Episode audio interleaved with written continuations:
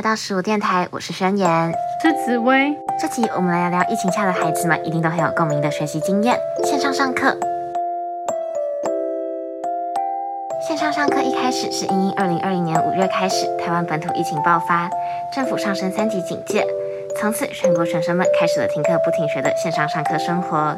当时原本是先宣布停课两个星期，后来因为疫情仍持续肆虐，后来就一路停课停到了学期末。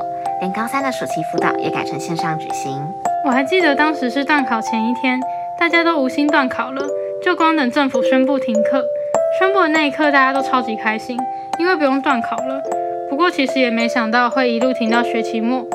我本以为我会很不习惯线上上课，但后来我发现我其实还蛮乐在其中的。我觉得线上上课多了很多自己的时间，也能睡饱一点，不用早起赶公车。我们那时候是在段考考到一半的时候，直接宣布要停课，所以宣布的当下我真的超开心的，因为剩下一半的段考都不用考了。不过后来线上上课越来越久之后，就渐渐发现还是有很多不方便的地方，像是那时候我有参加校外的课程跟营队，跟不认识的人在线上聊天，真的比实体尴尬很多，所以我也渐渐开始想念在学校上课的时光。还好后来九月的时候，疫情状况有比较好转，疫苗也开始充足。在新学期开始的时候，我们又重新回到了实体上课。不过前阵子因为传播快速的奥密克戎病毒，台湾的疫情又重新爆发，确诊数连日破万的情况下，台北市政府先宣布了停课，新北市也授权各校自己决定是否停课。突然间，我们又回到线上上课的日子。这次线上上课对我来说比上次还要不方便许多。因为升上高二之后，有了社团跟其他活动，所以有很多事情比较难透过线上完成。结果就变成每次学校的停课规划改变的时候，我们又要重新调整计划。而且我们学校都很喜欢拖到停课前一天下午才宣布，所以我们很常在礼拜天下午才知道下礼拜要怎么规划。还好，就算过程有点一波三折，最后大部分的事情都还是有顺利做完。我这次跟你一样，也可以说是一波三折呢。四月底的时候，先实施了一个礼拜的远距演练。接着就回到学校上课，然后我又收到隔离通知了。重点是那时候我是在高公车上，然后上高速公路的前一刻收到的，真的超级惊险。隔离完之后，学校就开始线上上课了。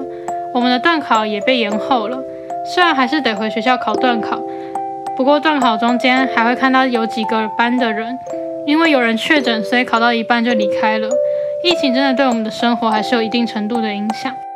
到了最近，则是因为我们都已经打完第三剂的疫苗，就开始要慢慢回到学校上课了。不过，还是想要跟大家分享一下一些我们线上上课的经验，跟对线上上课的想法。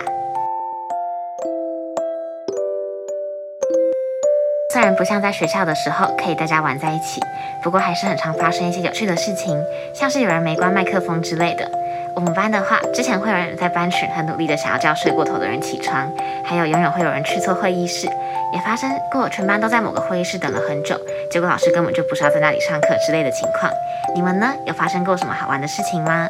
我们班之前上课的时候，有人麦克风忘记关，大家都听到他跟他弟的对话。我们就发现他平常在学校虽然对大家都很温柔，但在家里对自己超凶的。我觉得透过这件事情可以看到同学的反差，还蛮有趣的。我们也发生过一个小故事。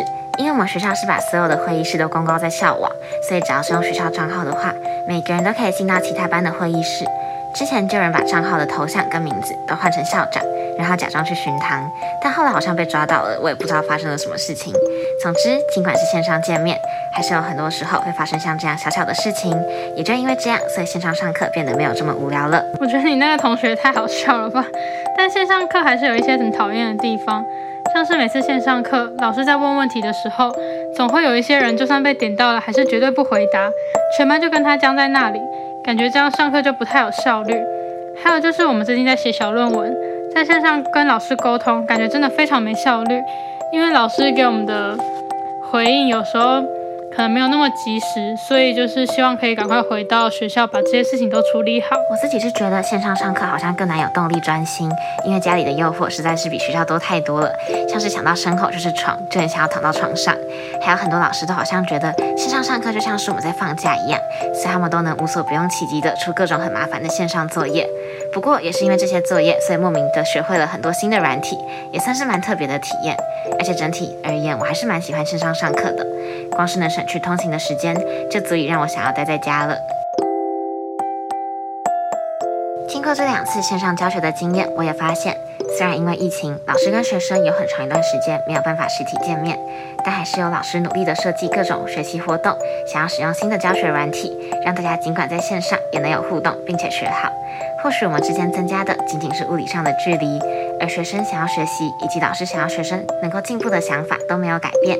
也是因为两方可以一起尝试新的事物，才能完成像线上上课这样的挑战吧。的确，即使在线上无法见面，但不管是老师还是同学，感觉大家都有努力的在让自己的生活还是在原本的轨道上。透过线上上课多出来的时间，也能做点自己过去没时间尝试的兴趣，也是挺好的。与其一直抱怨疫情如何如何改变我们的生活，或许享受当下的情况，去发掘一些新的体验，更能丰富你这段时间呢。我也发现线上上课虽然会让我们跟身边比较接近的同学距离变得遥远，却也可以拉近我们跟一些遥远的人的距离。像是我们老师在线上上课期间，也邀请法国学校的同学跟我们线上交流，因为双方都在线上，反而可以让我们不用花很多钱跟时间就可以一起上课。以后在疫情的时代，相信我们也会越来越常需要线上应变的能力。如何让线上的效果可以等于甚至大于实体，是我们要一起慢慢学习的事情。感谢收听十五电台，我是宣言。我是紫薇，愿在此驻足的你都可以获得能量，再次出发。